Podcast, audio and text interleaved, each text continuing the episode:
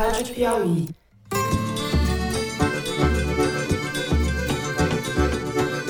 Olá, sejam muito bem-vindos ao Foro de Teresina, o podcast de política da revista Piauí. O fogo inimigo também diminuiu, né? Mas tinha muita gente né, na chamada Faria Lima que dizia, olha, não dá, o Haddad não dá, não dá para ser ministro da economia. Eu, Fernando de Barros e Silva, na minha casa em São Paulo, tenho o prazer de conversar com o meu amigo José Roberto de Toledo, aqui pertinho. Opa, Toledo. Opa, Fernando. Opa, Thaís não tem lista para procurador-geral, ou pelo menos não tem lista formal. É uma escolha praticamente pessoal do presidente. Então não se trata de apoiar ou não. Thaís Bilenque, também em São Paulo, se curando da gripe. Salve, salve, Thaís. Salve, salve. Já está boa, Thaís? Talvez uns 70%, 80% melhor. Tá melhor. Certo. Sem desculpas, então, para o momento Kinder Ovo. Por favor, já passou da hora de cada um torcer pro time que quer. Já passou da hora de parar de enxergar que é um campo minado de guerra. Não é, gente. Muito bem, vamos sem mais delongas para os assuntos da semana. A reforma tributária ainda precisa ser aprovada pelo Senado, mas se pode dizer que depois de sua aprovação pela Câmara, o governo vive um novo momento. Depois dela e do êxito no desenho do arcabouço fiscal, a percepção a respeito da capacidade do governo Lula de dar rumo à economia mudou.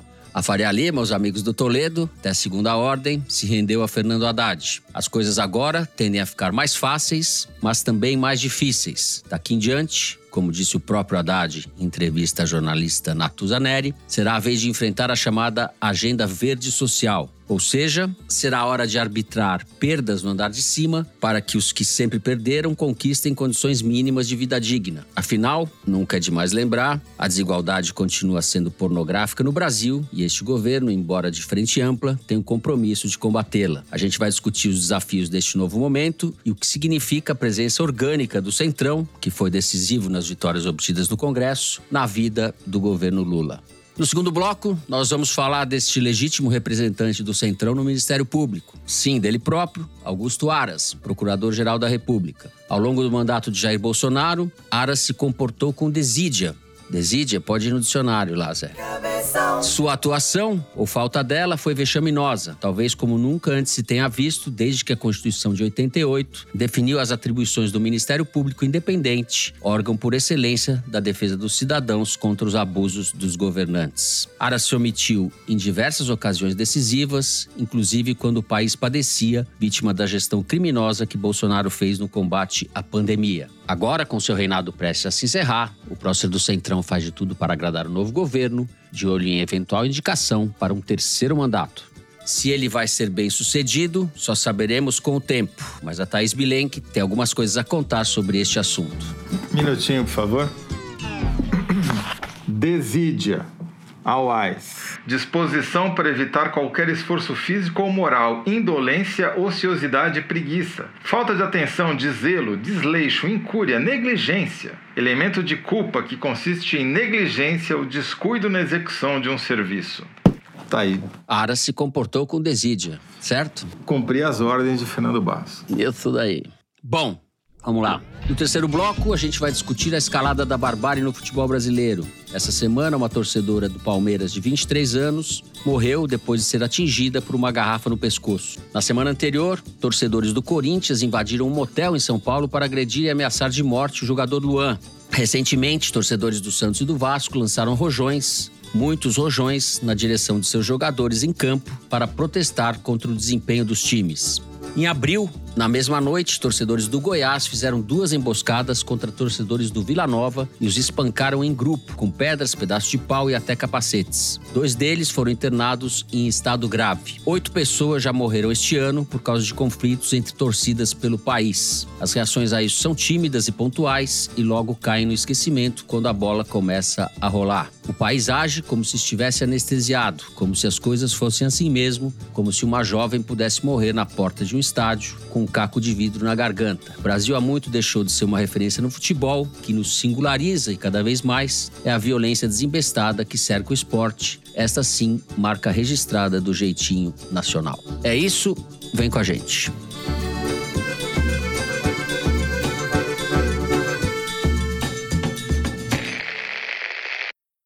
Muito bem, José Roberto de Toledo, o assunto é vasto. Não sei se começamos pela votação, pelo que está pendente na reforma tributária ou pelo que essa vitória representa e sinaliza daqui em diante. Com a palavra, você, José Roberto de Toledo. Bom, foi o grande ponto alto do governo nesse primeiro semestre a votação da reforma tributária pelo placar que o governo conseguiu ter na Câmara, uma vitória avassaladora, para usar uma palavra gasta, e que deixou a oposição com um tamanho ridículo. Custou muito caro, pelo menos 8,5 bilhões de reais foram liberados pelo governo nas vésperas da votação. Foi um recorde absoluto de liberações. É bom dizer que essas liberações são obrigatórias. Desde 2019, que o legislativo criou para si mesmo o direito de fazer emendas impositivas ao orçamento da União o único poder do executivo é controlar a velocidade e a ordem da liberação dessas emendas, mas ele é obrigado a executar essas emendas. Mas de qualquer jeito foi um custo alto, 8 bilhões e meio, promessas de cargos e mudanças no ministério, que algumas certamente acabarão por acontecer,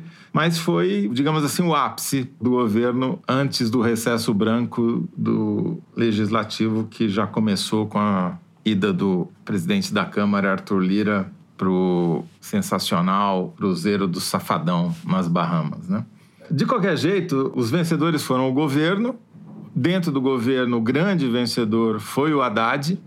Eu pedi levantamentos para Palver lá nos 25 mil grupos públicos de WhatsApp, pedi levantamentos para Arquimedes no Twitter e para o Google Trends. E o Haddad está no seu melhor momento disparado. Claro, ainda está atrás do Lula em manifestações, por exemplo, nos grupos de WhatsApp, em citações, mas as citações são quase todas elas muito positivas. Ele conseguiu até mudar a opinião da Faria Lima, que é um fato inédito, né? Teve um levantamento da Quest divulgado na quarta-feira mostrando que mudou completamente a opinião da Faria Lima sobre o governo e sobre o Haddad. E ele ainda teve uma aprovação na sexta, depois da reforma tributária, que nem ele dava mais como certa, que foi a aprovação da mudança do voto de qualidade do CARF. Do CARF. Uhum. Que era fundamental para É pôr o verdade. marco fiscal de pé e aumentar a arrecadação do governo. E o próprio Haddad deu declarações na véspera dizendo que bom com isso, veja bem e tal, e conseguiu aprovar. Então, ele basicamente cumpriu a agenda dele do primeiro semestre inteira. Ticou. Exatamente. Foi muito importante você ter dito isso, porque a reforma tributária só começa para valer daqui a 10 anos. Então, o Haddad não vai ver nenhum efeito prático disso que ele conseguiu aprovar agora. Então, de fato, que a única coisa que tem efeito prático para ele conseguir atingir a meta fiscal dele foi essa votação do Tribunal da Receita, né, o chamado Tribunal da Receita, que é o CARF,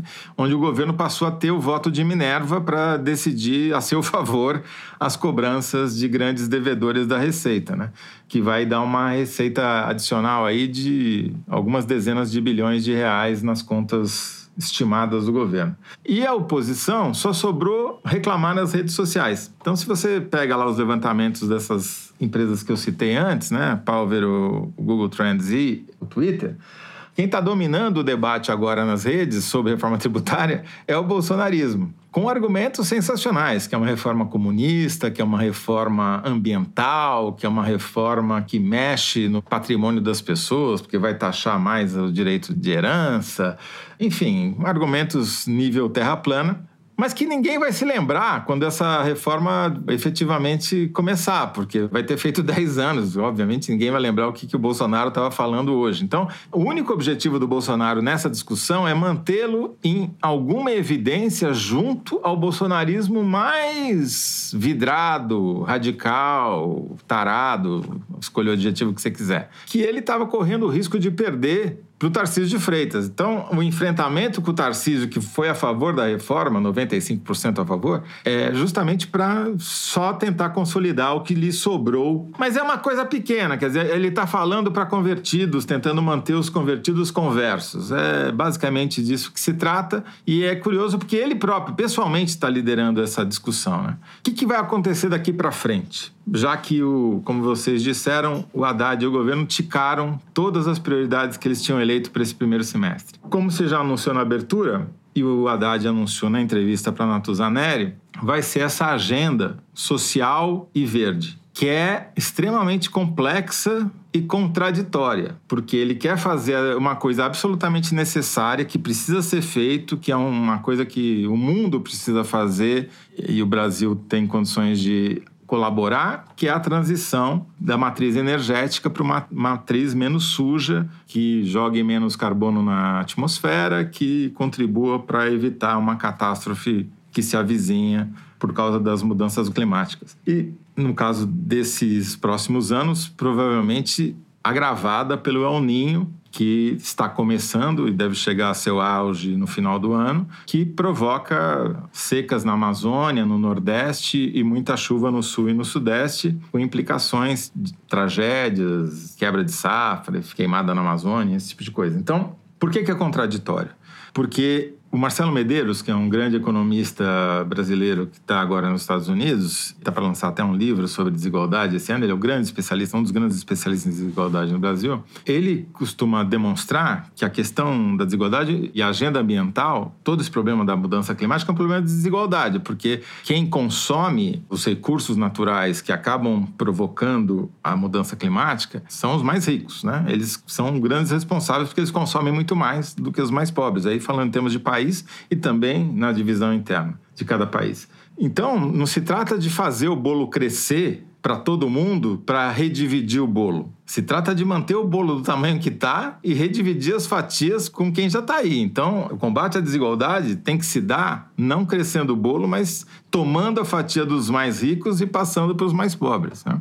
O que é muito mais difícil de fazer, porque senão a gente precisa de um planeta e meio. Então, vai ser muito mais difícil para o governo, eu acho, manter o controle da agenda, ou seja, os assuntos sobre os quais as pessoas vão falar, daqui para frente. Porque você não tem uma votação óbvia e objetiva e clara, como a votação do arcabouço fiscal ou da reforma tributária. Você vai ter várias coisas para aprovar, várias medidas administrativas que o governo vai precisar tomar, por exemplo, para combater o desmate na Amazônia e é muito mais complexo, entendeu? Não tem uma votação específica que você vai lá, libera 8 bilhões e meio, ganha maciçamente, enfim a favor do governo tem uma mudança magnada nas expectativas econômicas que até a própria Faria Lima reconheceu, mudando a sua opinião sobre o Haddad, sobre o governo e ficando até otimista em relação ao que vai acontecer. Embora essa pesquisa da Quest esteja atrasada em relação aos próprios indicadores econômicos, né? O dólar já tinha caído, a bolsa já tinha subido, quer dizer, um amigo meu aqui que estava brincando, o cara recebeu o telefonema do pesquisador, olhou para a tela dele do computador, viu lá as cotações caindo, não, agora eu estou otimista otimista. Quer dizer, na hum. verdade, ele estava fazendo uma previsão sobre o passado. Então, a minha previsão é essa, que o governo chegou ao seu ápice de efetividade, de boas notícias, e daqui para frente a tarefa talvez seja mais complexa e complicada. Não, não significa que ele não vai conseguir administrar, mas vai precisar de muito mais articulação interna do governo e competência para conseguir fazer essa agenda verde socioambiental e para frente. Eu quero por atrás da conversa, mas essa citação aí do ápice me lembra uma frase do Hegel, que eu não vou saber citar de, na literalidade, mas é alguma coisa do tipo assim: o ponto mais alto que algo pode alcançar é aquele em que começa o seu declínio. Esperamos que isso não se confirme, né? Que o Hegel esteja errado. Thais Bilenque, tudo isso que o Toledo falou, esse visão macro, temos um centrão aí no meio, né? É, e assim, dentro do próprio governo, a agenda verde vai ser disputada, como já tem sido desde o início. E o governo é contraditório, paradoxal por definição, então ele passa ao mesmo tempo medidas antiambientais. Essa história a gente já está contando, né, desde o começo do governo, então acho que por isso que é complexa a tarefa que o Toledo descreve. Mas é isso, vocês estão citando Hegel. Eu vou citar outros Safadão. nomes aqui. Lira tá. Safadão. então tá, voltando para a reforma tributária, o ápice. A reforma tributária passou em primeiro turno com essa votação acachapante, e aí, antes de ir para o segundo turno, apareceu ali de última hora uma emenda aglutinativa, como eles chamam, prevendo algumas mudanças, alguns acréscimos no texto original e inclusive ampliando a isenção tributária de igrejas. Antes dessa aprovação, quer dizer, agora, no momento, o que vale é que as igrejas, os templos onde se realiza cultos no Brasil não pagam impostos. Essa emenda prevê que organizações e entidades ligadas à igreja também sejam isentas. E aí o pessoal, no mesmo ato, já falou: bom, isso vai beneficiar o quê? Os conglomerados do Erdir Macedo e dos outros pastores midiáticos que têm televisão, editora e todas as outras empresas. Quer dizer, é um benefício que vai muito além de qualquer questão religiosa. E aí tem um diálogo memorável, porque nessas horas o Novo e o pessoal se encontram, né? Então a Adriana Ventura, que é uma das três deputadas do Novo, foi pro microfone e protestou, começou a falar pro Lira: como assim vocês estão pondo para votar uma emenda que ninguém conhece, que ninguém sabe o texto. Quem registrou, recomendo esse diálogo brilhantemente, foi o Medo e Delírio em Brasília da semana passada. Bora, passar raiva? No fim, aprovou-se essa emenda, aprovou em segundo turno e já foi pro Senado. E aí, depois, questionado o Agnaldo Ribeiro, que é o relator da PEC, né, da proposta de emenda constitucional da reforma tributária, confirmou o óbvio, que foi um pedido da bancada evangélica, que tem mais de 200 votos na Câmara, então eles cederam. Em 2020, só para citar um exemplo, Lula disse que era contra justamente essa medida, né, ampliação da isenção para as igrejas, dizendo que não é o povo que tem que pagar pelo benefício dessas igrejas. Mas o PT e o governo orientaram sim, aprovaram a reforma, enfim, não tem sinal nenhum de que o Lula e o governo vão trabalhar contra essa medida agora. E por quê? Porque ele está num esforço hercúleo de trazer o Centrão para o governo, porque teve demonstrações evidentes no início do ano, no início do governo, de que sem o Centrão ele não vai caminhar. E o Republicanos é central nessa articulação, assim como o PP. Os partidos que deram sustentação para o Bolsonaro e que, desde a reforma tributária, mais um sinal de que agora são novos tempos, estão dando sinais de independência, entre aspas. Independência recebeu uma nova definição no Congresso a partir da semana passada, porque o que está em curso é uma negociação para que esses partidos tenham ministérios, controlem estatais, entreguem os votos para o governo no Congresso articulem pelo governo no plenário as medidas do seu interesse, mas não são base aliada não são base aliada porque eles têm compromisso com eleitores bolsonaristas ou antipetistas em, nas suas bases, em parte das bases, como a gente sabe que no Brasil tem uma divisão entre sul e norte e nordeste muito forte e sudeste, enfim. Então eles não são base. E eu conversei com um desses ministeriáveis aí que vai virar ministro, ao que tudo indica, e ele fala que essa, meu termo, né, base envergonhada já está, aí palavras dele, precificada. O governo já aceitou que o jogo é esse, por quê? O que está acontecendo? O Lira sobretudo, mas não só ele, o próprio Ciro Nogueira, o Marcos Pereira, que é o presidente do Republicanos, indicam os deputados dos seus partidos e dos seus grupos que são próximos ao Lula, que já votaram no Lula, que têm declarações favoráveis ao Lula, que têm relações políticas com o Lula, para dizer que é uma cota pessoal, enfim, que não é uma indicação oficial partidária. E assim, eles ocupam espaço na esplanada sem ter que necessariamente assinar como base aliada. E entregam os votos, que no fim das contas é o que importa importa. E sempre restrito, segundo eles me dizem, agenda econômica, que fala. Não, é que eu segui suas ordens e fui ao dicionário mais uma vez. Você falou que tinha mudado hum. a definição. Tem seis definições de independência. Hum. Mas eu acho que talvez a que esteja em voga no Congresso seja a sexta, segundo a UAS, que é a seguinte: condição material capaz de ensejar uma existência agradável, bem-estar, fortuna. Tá valendo essa daí, essa daí né? Hoje o pai dos burros brilhando aqui no Foro de Teresina. Mas então, o que eles falam é que esse apoio independente é restrito à agenda econômica. Eles não vão apoiar a pauta identitária, pautas progressistas, não. É pontual. E por que, que ao Lula também convém isso, né? O que o, o Lula argumenta com esses ministeriáveis aí, com essas figuras do Centrão com quem ele está dialogando, é que a economia deslanchando, ele conseguindo um desempenho econômico favorável, ele agrega 10 a 15% do eleitorado que não votou nele em 2022.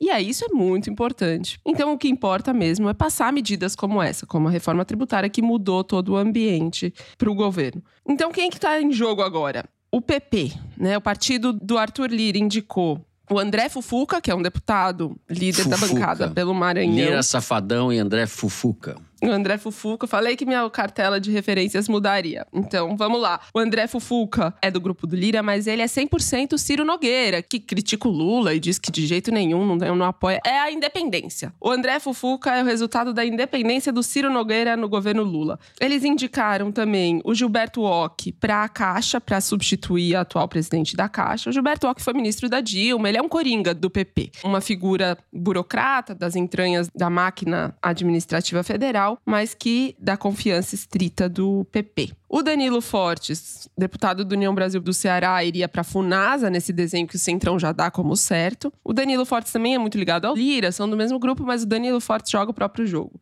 E é tão dado como certo que tudo isso vai acontecer que no Senado, Ciro Nogueira estava conversando no plenário na terça-feira e falou estava comentando a nomeação do OC para a Caixa. Ele falou: esse cara tem apoio de todo mundo, do Pacheco ao Lira, todo mundo, a unanimidade dele. Ou ele é muito bom, ou a atual, que é a Rita Serrano, é muito ruim. Então, até fazendo troça da atual presidente, porque é assim que se opera esse jogo em Brasília. O último nome que eu queria comentar é o do Silvio Costa Filho, que é deputado por Pernambuco, filho do deputado que é, foi aliadíssimo do Lula e está indicado em tese para o Ministério dos Esportes, mas pode acabar sendo outra pasta. E por que que ele merece uma atenção aqui, alguns segundos da nossa conversa? Porque ele é indicado do Marcos Pereira, muito mais do que do Lira e do grupo do Ciro Nogueira. Ele é do Republicanos, que já nas últimas votações todas e na reforma tributária em especial entregou muito voto, 33 a favor e 3 contra a reforma tributária, e é beneficiário direto dessa emenda, só para dar um exemplo dessa emenda, que ampliou a isenção das igrejas. O Republicanos, como todo mundo sabe, é ligado à Igreja Universal do Edir Macedo, que tem um super conglomerado empresarial.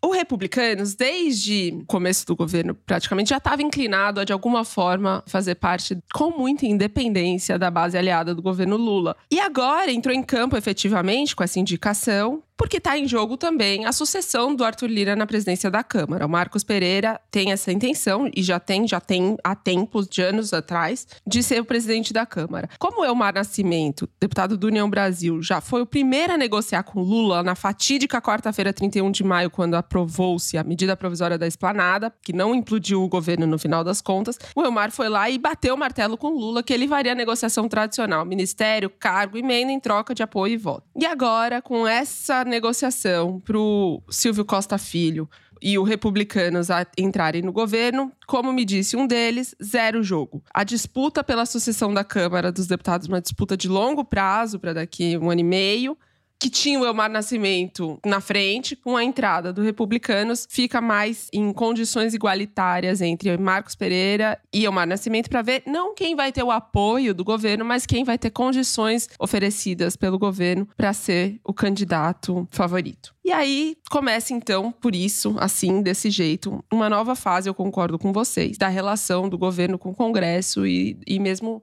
da forma como o governo vai agir daqui para frente. Como diria Hegel, você fufuca daí, que eu fufuco daqui e a gente vê no que isso vai dar, né? Fufuca! Ai, ai, ai. É isso? Eu gostei desse bloco. Bom, a gente encerra o primeiro bloco do programa por aqui. Depois do intervalo, a gente vai continuar, de certa forma, falando do Centrão, Centrão do Ministério Público, Augusto Aras. A gente já volta.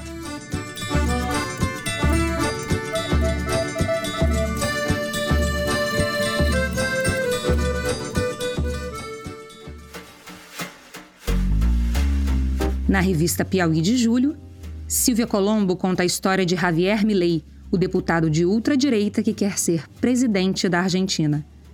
Angélica Santa Cruz descreve a teia de egos, intrigas, denúncias e falta de visão pública que estrangula o Teatro Municipal de São Paulo. As astúcias da misteriosa companheira de Gal Costa e o impacto na carreira da cantora na reportagem de Thales Braga. E Bernardo Esteves revela os bastidores da devolução de um fóssil brasileiro de dinossauro contrabandeado para um museu da Alemanha. No papel, no celular ou no computador, assinante Piauí lê esses e outros textos com exclusividade. Saiba mais em revistapiauí.com.br.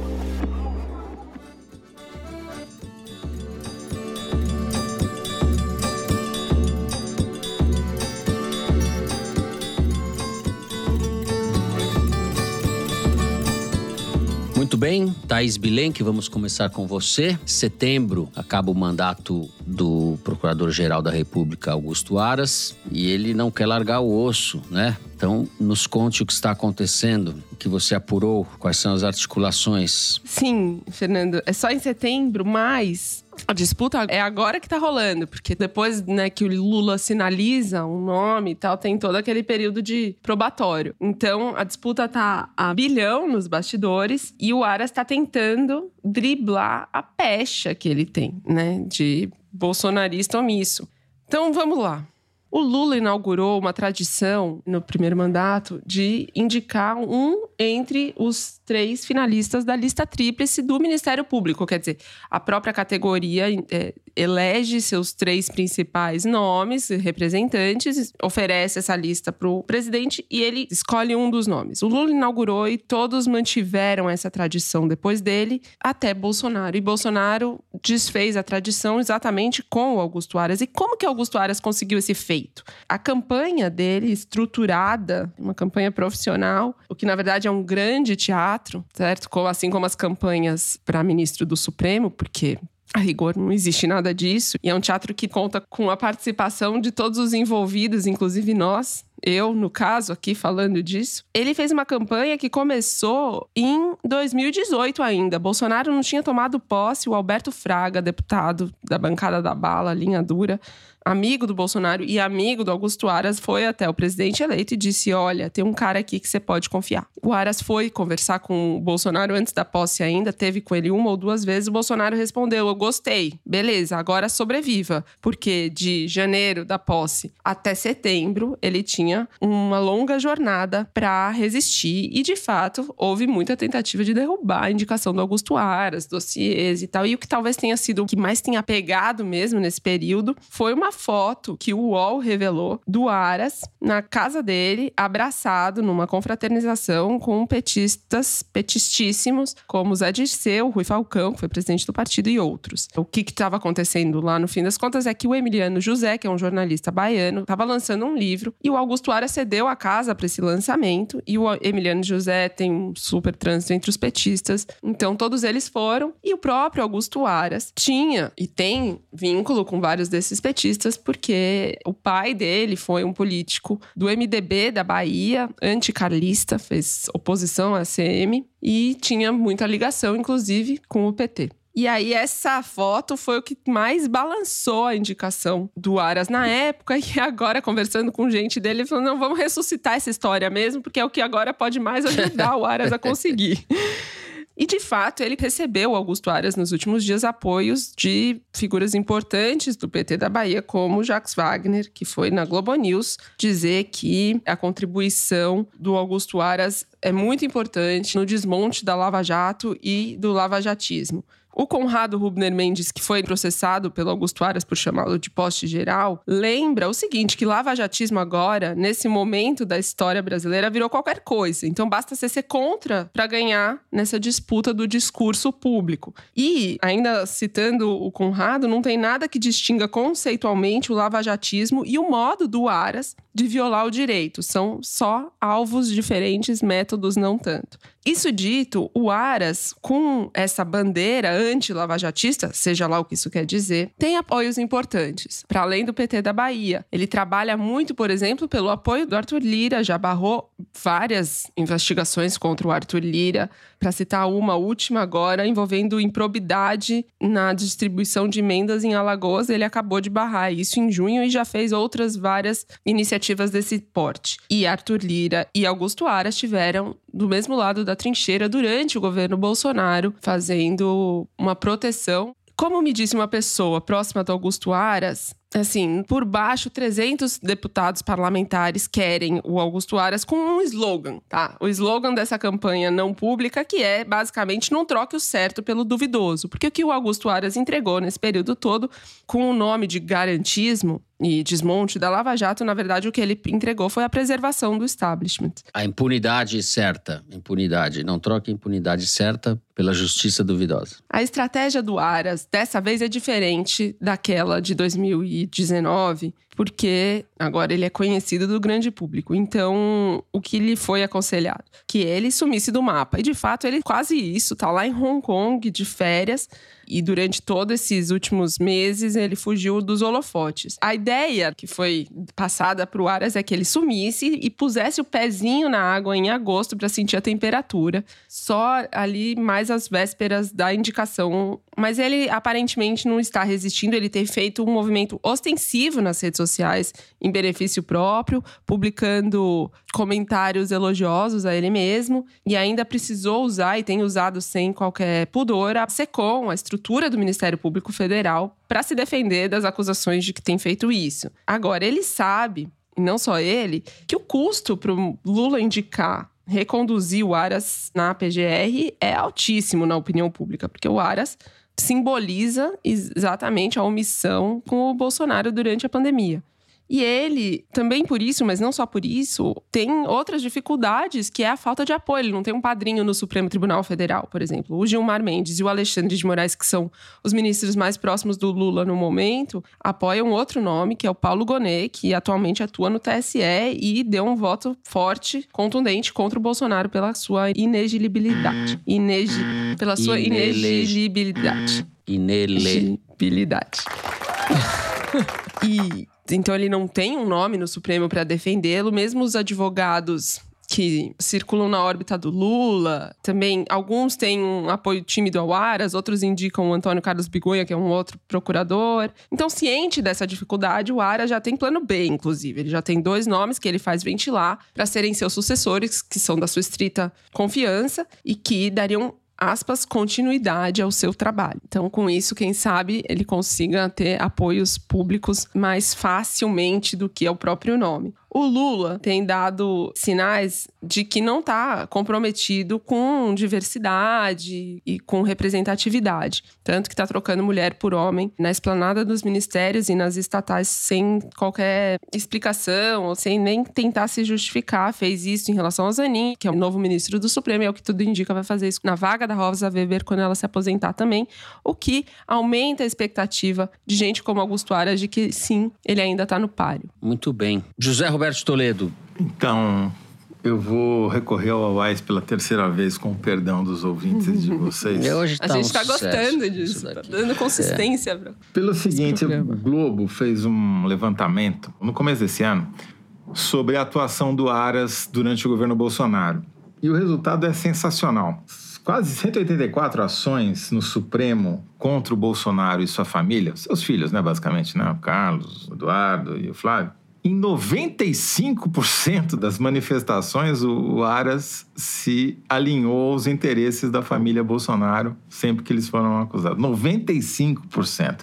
95%. É nível Tarcísio de, é, é, nível Tarcísio de Freitas. Né? É. Exatamente. Então, a palavra, a meu ver, que enquadra, o que define o Aras é conivência. Mas eu quero, para evitar processo, deixar claro aqui que eu me refiro à definição número 3 do AUAIS, da palavra conivência, que diz o seguinte: aproximação de estruturas pelo ápice, sem ocorrer soldadura. É um Opa. termo da botânica, entendeu? Zé, lê a definição 1 aí. A 1, não, mas a 1, a 1 mas dá a processo. A 1 dá mas processo. Lê a 1, por a favor. A 1 eu sou contra a 1. Quero deixar claro que eu sou contra é, a definição a gente, 1. É. Tá? Característica ou estado do que é conivente. 2. Ação do que é conivente. 2.1. Jurídico. Complacência, transigência ou cumplicidade para com falta ou infração de outrem. Sou contra. Exato. Isso aí. Sou contra é, essa definição. Claramente não é essa acepção que a gente está se referindo. Não é isso que a gente não quer é, dizer. O que a gente, quer, que a gente dizer quer dizer é a 3. É a aproximação das estruturas pelo ápice sem ocorrer soldadura. É isso. É muito boa essa definição, porque de fato o Aras não se soldou ao bolsonarismo. Tanto que nas redes sociais ele é chamado de petista. Bolsonaro foi obrigado a botar o Aras lá porque ele se vendeu ao centrão, entendeu? Então, assim, não houve soldadura, ele continua independente. Então, na verdade, esses 95% aqui é o maior argumento que ele tem pro Lula. Fala, pô, Lula, olha isso aqui, olha o meu track record aqui, olha o meu histórico, pô, 95% de fidelidade ao presidente e sua família. Como você não vai me nomear de novo? Com um cartão Essa de é visita grande... desse, né? Quem, Pô. quem tem um cartão de visita desse? Ninguém tem um argumento igual a esse. Aliás, segundo o Google Trends, ele é o segundo procurador mais procurado da história no Google. Só perde pro Janot, que ficou famosíssimo, porque foi na época da Lava Jato. Tinha a lista do Janot, ia denunciar todo mundo, etc, etc, né? Mas o Aras, a meu ver, mesmo com esse track record, tá fora. Concordo com a Thaís, acho que o Paulo Gonet Branco é um dos favoritos, até aparece aqui no Google, já tem gente procurando para saber quem ele é. Mas correndo por fora tem o Carlos Frederico Santos, que é o cara do 8 de janeiro, o cara que denunciou todos os bolsonaristas golpistas lá, também tem um track record favorável a ele para. Mas ele é um dos que o Aras quer emplacar como sucessor. Então, mas ele junta as duas coisas, entendeu? Ele corre por fora, ele se distanciou do Aras, está fazendo campanha em cima das denúncias do 8 de janeiro. Mas, tem o apoio do Aras, mas, quer dizer. É, mas tem o track record do Aras, entendeu? É então pode ser um bom casamento esse daí, né? Enfim, mas eu sou ruim de aposta, não vou ficar. Em geral, quem Não, eu já falo, tá feita a aposta. emplaca. Aposta não. Os nomes já estão postos. É, a única coisa que a gente sabe que vai acontecer é que a lista tríplice vai ser ignorada solenemente. Aliás, o Lula já anunciou que vai ignorar a lista tríplice. Ele falou com todas as letras, não vai ter lista tríplice. O único eleitor é ele. Então é isso. Começamos pela desídia e terminamos com a conivência, acepção Botânica. botânica. Botânica. Botânica, conivência botânica, sem Botânica. fusão. Com botânica, encerramos o segundo bloco do programa, direto para o número da semana, que é o retirado da seção Igualdades, que é publicada semanalmente no site da Piauí. Diga lá, Mari. Fernando, o número da semana é 58%. Hoje, 58% das empresas registradas no Brasil são, na verdade, MEIs, os microempresários individuais. Criada em 2008 para reduzir a informalidade, a categoria MEI prevê uma rede mínima de proteção social ao trabalhador, mas com menos benefícios que a CLT. E acabou virando uma escolha de muitas empresas para reduzir custos com os empregados, assim como para os brasileiros precarizados que buscam algum direito. O Igualdades assinado pelo Luiz de Maza e pela Renata Buono revela, por exemplo, que a maior parte dos MEIs hoje são cabeleireiros e que, em números absolutos, são um milhão de empresas. E, em segundo lugar, comerciantes de roupas, que são 975 mil mês. Mas o bacana dessa estatística é que a vaidade é que emprega mais gente em mês no Brasil, né? Roupas e cabeleireiro. Bom, a gente encerra o número da semana por aqui. Depois do intervalo, nós vamos falar de violência no futebol e no país. Já voltamos.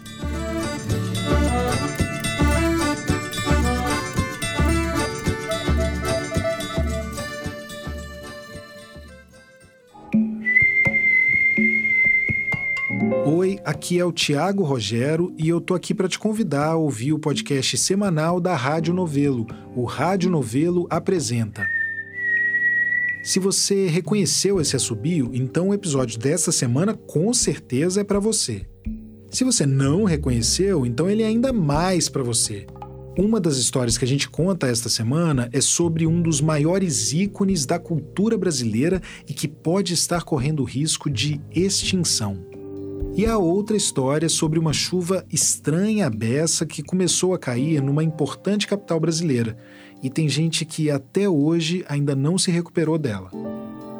Quando terminar aqui o foro, procura a gente aí no seu tocador. Rádio Novelo apresenta. Toda quinta sai um episódio novo sobre histórias que você nem sabia que precisava ouvir.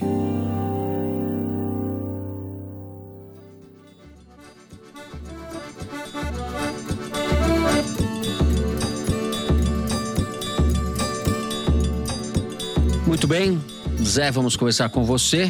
Eu mencionei, aí fiz uma relação de casos, de eventos traumáticos envolvendo violência, agressão e morte no, no, futebol brasileiro deste ano, no ambiente do futebol, né? Não necessariamente dentro. A sensação que a gente tem é que isso aumentou, mas a gente não sabe isso, né? Certo? Infelizmente, Fernando, não há estatísticas regulares coletadas no Brasil associando futebol e violência, como há em outros países, para a gente poder afirmar com certeza que há uma tendência de crescimento. Sem dúvida, a percepção é essa que você citou, a percepção é de que está aumentando, né? Mas baseada em casos que aparecem muito na mídia, com razão, como esse assassinato dessa moça lá na entrada do jogo do Palmeiras. Torcida que entra dentro do motel, um, dos, um dos quais armado para tirar, bater no cara. Exatamente, para bater no jogador, enfim. É tudo muito loquaz, né? Porém, talvez essa percepção seja verdadeira.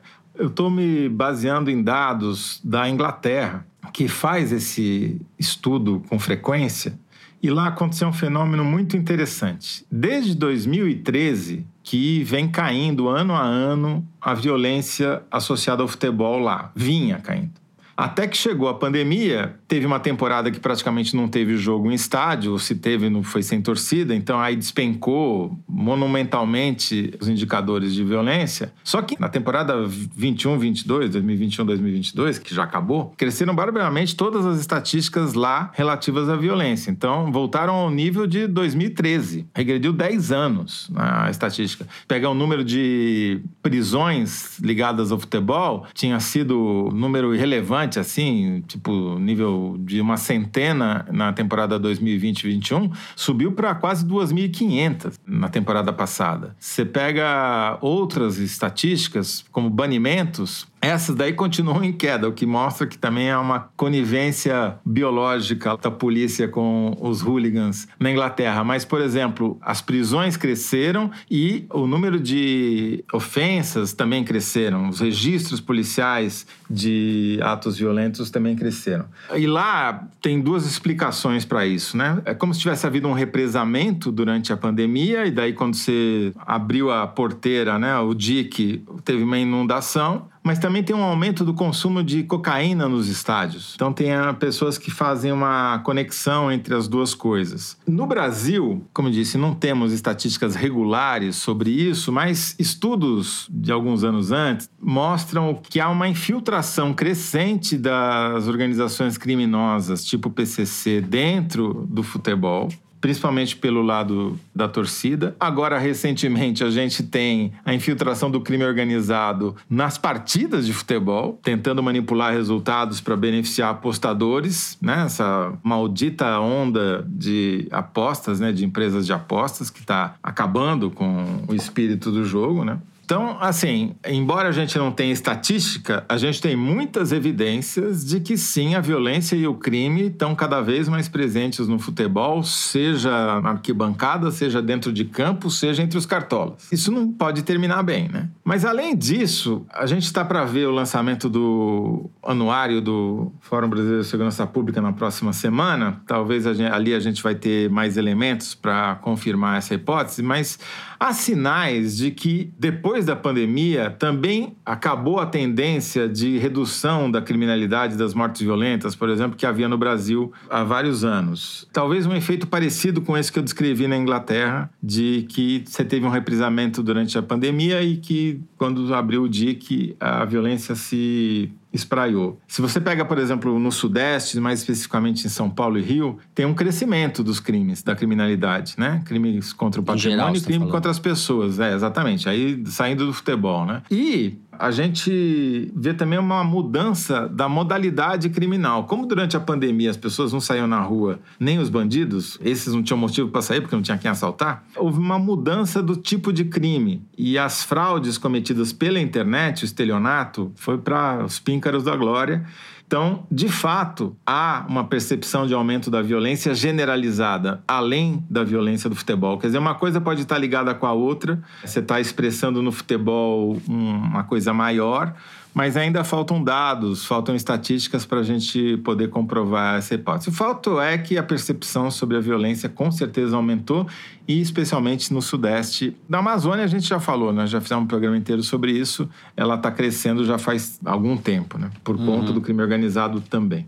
Thais Bilenque. Apesar dessa sensação e desses indicadores todos, no estado de São Paulo, o governo Tarcísio de Freitas fez uma série de anúncios de melhora nos indicadores e é uma história que precisa ser olhada com um pouco mais de atenção.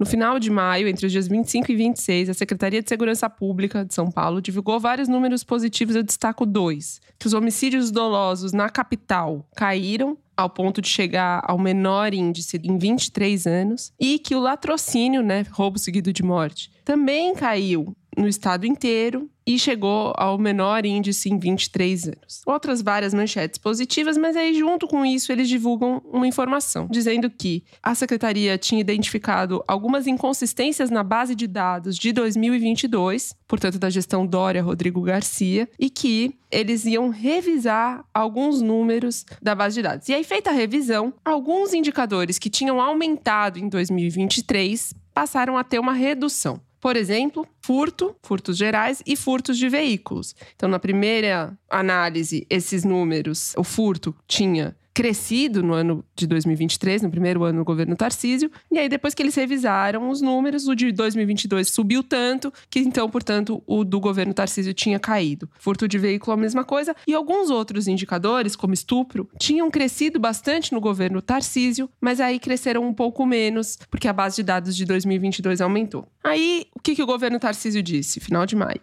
Percebemos essas inconsistências, então a gente vai criar um grupo de trabalho para reavaliar os dados dos outros outros meses e em 35 dias a gente volta e fala o que, que a gente achou. Esse grupo de trabalho eles formaram exclusivamente por policiais, policiais civis, militares e técnicos científicos. Esse prazo de 35 dias expirou e eles não informaram nada. Eu questionei a secretaria sobre isso e agora eles me informaram que o prazo foi prorrogado, acabou de ser prorrogado. Então, eu estava conversando com a Samira Bueno, diretora do Fórum Brasileiro de Segurança Pública, que quando o governo fez esse anúncio de revisão de dados, foi a público fazer perguntas. Algumas perguntas que não estavam sendo respondidas. O que ela diz é, primeiro, de fato, o sistema de estatística do estado de São Paulo está superado, ele precisava de de alguma atualização. Mas o governo Tarcísio não explicou questões básicas. Primeiro, por que só abril de 2022 tinham inconsistências? O que, aconteceu nesse mês para ter sido diferente de todos os outros meses de toda a série histórica? E por que só em algumas das ocorrências, né? Em alguns tipos de indicadores de violência, não todos, né? Por que, que não tem problema com latrocínio e tem com estupro, por exemplo? Eu questionei o governo de São Paulo, a Secretaria de Segurança Pública, eles falaram que até o momento não foi identificada a necessidade de revisão de dados anteriores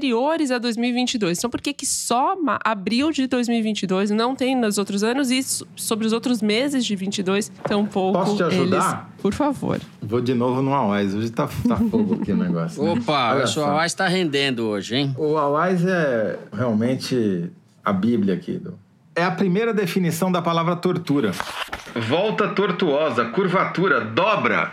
Fizeram uma tortura nos números. Muito bem. Outra pergunta da Samira: por que, que o grupo de trabalho só incluiu polícia, não incluiu o Ministério Público nem sociedade civil? Sendo que a polícia é a própria fonte dos dados. Aí ela levanta uma questão grave: roubo e furto de veículos são usados como indicadores para calcular bônus de policial. Então, se esses indicadores diminuem, os policiais recebem bônus por causa disso. E aí ela pergunta: eles vão recalcular os bônus agora que esses indicadores têm novas taxas? Eu perguntei para a secretaria, eles responderam que não, não vão mexer no que já está feito. Agora, eles estão mexendo na estatística, mas não no bônus. E o Ministério Público não atuou, não fez nada depois que o governo de São Paulo fez esse anúncio. O Ministério Público ficou calado. E pior, segundo a Samira, tirou do ar dados sobre morte por intervenção policial. O Ministério Público tinha uma série histórica desde 2017 que distinguia dados de morte por intervenção policial quando o policial está em serviço, fora de serviço e por batalhão, o que era imprescindível para analisar a eficácia das câmeras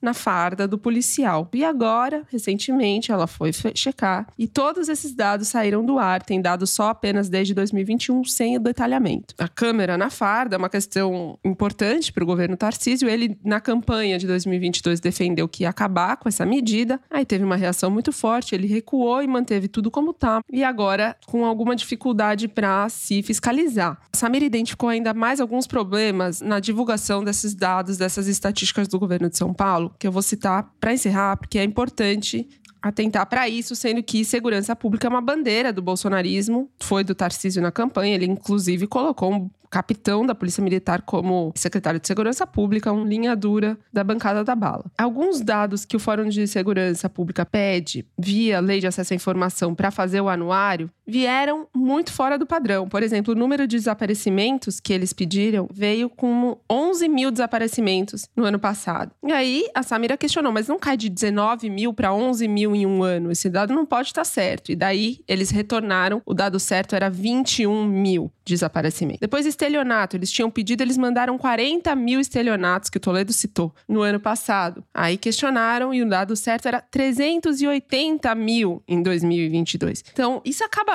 criando um grande ponto de interrogação, porque o anuário vai sair semana que vem. Tô dando um spoiler do anuário aqui. A única região onde cresceram os homicídios do país foi o Sudeste, São Paulo, inclusive. No resto do país, esse índice caiu. E aí, como é que fica a interpretação desses dados que o governo está dando, por exemplo, de queda de homicídio doloso na capital? Então, enquanto o governo não tratar com mais transparência essa apuração das estatísticas, fica no ar uma questão. Só para terminar, para falar de tortura de dados, tem um dado muito interessante aqui. Eu sempre preferi as estatísticas da saúde para tratar de assassinato do que as estatísticas policiais por uma razão óbvia, né? os policiais têm interesse direto nessas estatísticas e, teoricamente, o pessoal da saúde não tinha. Só que aconteceu uma mudança muito grande a partir de 2018 na qualidade das estatísticas sobre homicídios no Brasil. Você pega os dados do DataSUS, até 2017 havia um crescimento do número de agressões, que é como a classificação internacional de doenças batiza as mortes por assassinato. Né?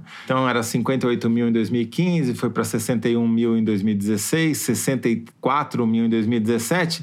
Aí, em 2018, tem uma queda abrupta para 56 mil, de 64 mil para 56 mil. Né? No mesmo ano, você tem um crescimento de 2.500 mortes numa outra rubrica chamada Eventos cuja intenção é indeterminada. Isso daí é basicamente o seguinte: você encontra um cadáver, mas com uma morte violenta. E você não sabe se aquela morte violenta foi provocada por outra pessoa, se foi um acidente ou se foi um suicídio.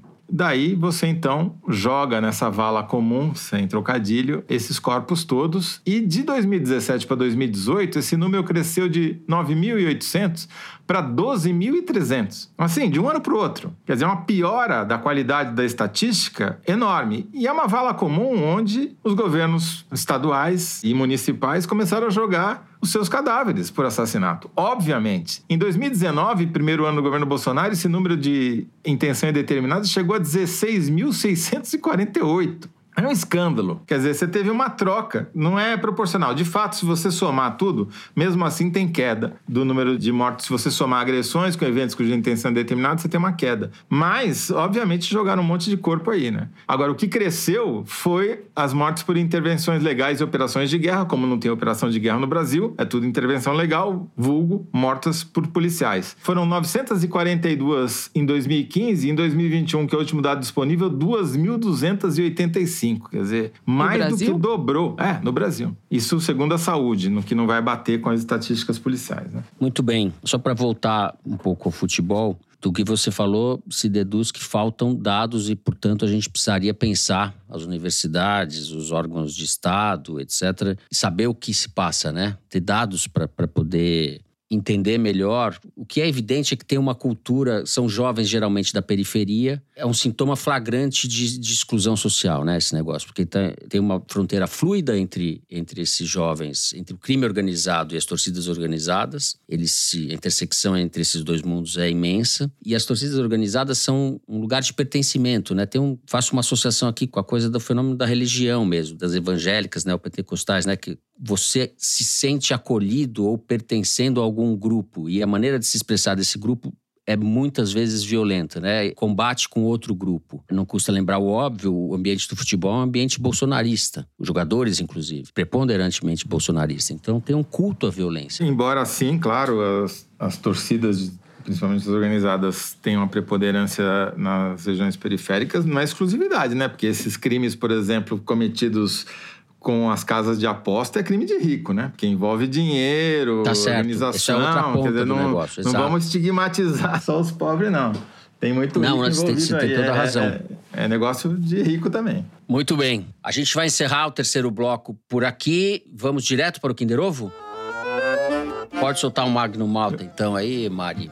Vou tomar um café. A Thaís até muda a expressão. Ela tava gripada, não tá mais agora, para ganhar o Kinder Ovo. Preciso recuperar. Preciso me recuperar. Vamos lá, pode soltar, Mari.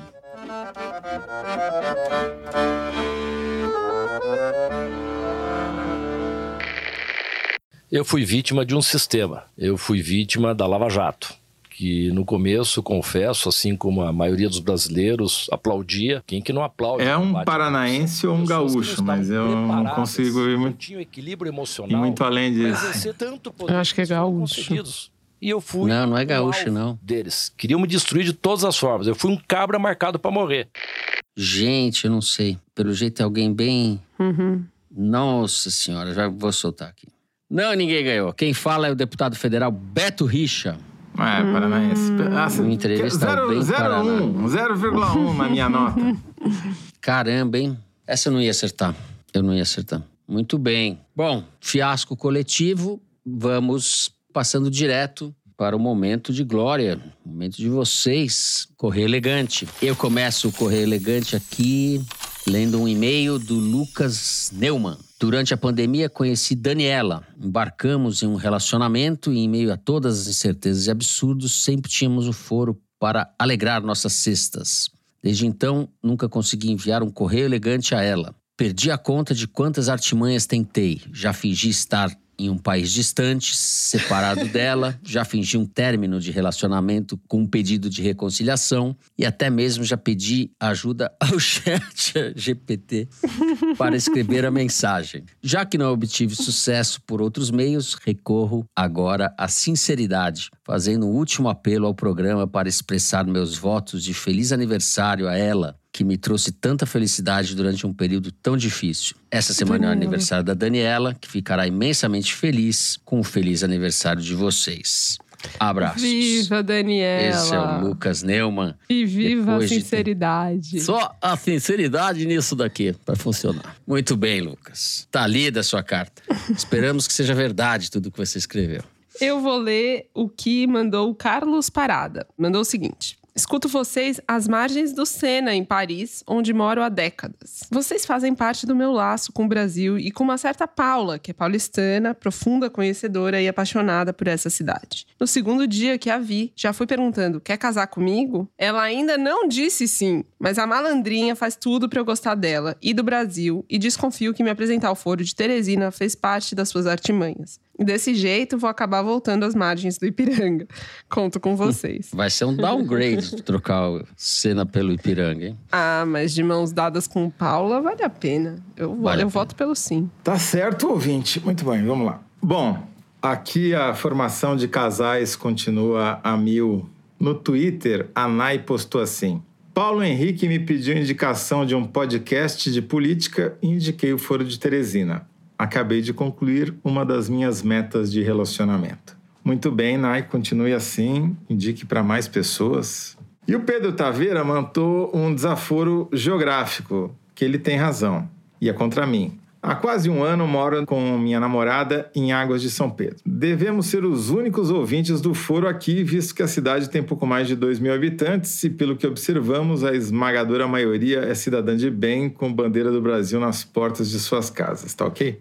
Ficamos muito felizes com a menção honrosa à cidade no programa, mas em um raro equívoco, não tão raro assim, Toledo disse que Águas fica inteira dentro de Piracicaba. Mas o município é cercado, na realidade, por São Pedro. Piracicaba fica a longos 30 minutos daqui, tempo que costumávamos levar para ir de um bairro a outro quando morávamos em São Paulo. Abraço aos três. O Pedro Taveira tem toda a razão. Águas é cercado de São Pedro por todos os lados, mas não de Piracicaba. Tá certo, tá vendo, Thaís? O cara é imperador da Grande Matão, ele não conhece os domínios todos, ele, ele E o pior é que tão- tão eu passei por São Pedro não faz muito tempo, indo para Brotas, desviei só para passar por dentro de São Pedro e, enfim, registrado o erro aqui. Até o imperador da Grande A São Matão Pedro, o que é de São Pedro. Não. Muito bem. Bom, tudo que é bom dura pouco, que não é tão bom também dura pouco e acaba, né? Vamos encerrando assim o programa de hoje. Se você gostou, não deixe de seguir, dar five stars e fazer o seu comentário no Spotify. Pode também seguir no Apple Podcast, na Amazon Music, favoritar na Deezer e se inscrever no Google Podcast, no Cashbox ou YouTube. Foro de Teresina é uma produção da Rádio Novelo para a revista Piauí com a coordenação geral da Evelyn Argenta. A direção é da Mari Faria, a produção da Maria Júlia Vieira. O apoio de produção é da Natália Silva, a edição da Evelyn Argenta e do Tiago Picado. A finalização e a mixagem são do Luiz Rodrigues e do João Jabassi. Jabassi, que é também o intérprete da nossa melodia tema, composta por Vânia Salles e Beto Boreno. A nossa coordenação digital é da Bia Ribeiro, a checagem do João Felipe Carvalho e a ilustração no site do Fernando Carvalho. A gente gravou o foro nas nossas casas. Eu me despeço dos meus amigos José Roberto de Toledo, do OAS também, que nos acompanhou hoje na jornada inteira. Sem Devo desídia. dizer, né? devo dizer que eu não tenho patrocínio do Instituto Antônio Wise, foi uma mera brincadeira espontânea aqui. Então. Boa semana a todos, Thaís, melhoras. Fernando com um sorriso cada vez mais bonito. Até lá. Sempre. Um gato. Não, um gato esse cara daí. Thaís Bilenque. Tchau, Thaís. Melhoras. Tchau, até semana que vem. Já estamos aqui. Olha, eu comecei o programa com quanto? 70% melhor? Recuperada? Sim. Diria que depois dessa gravação, tô em 95% Muito melhor. bem, Ah, Thaís. Taxa Tarcísio de aprovação desse programa. Taxa Tarciso. Gente, é isso. Uma ótima semana a todos. Até a semana que vem.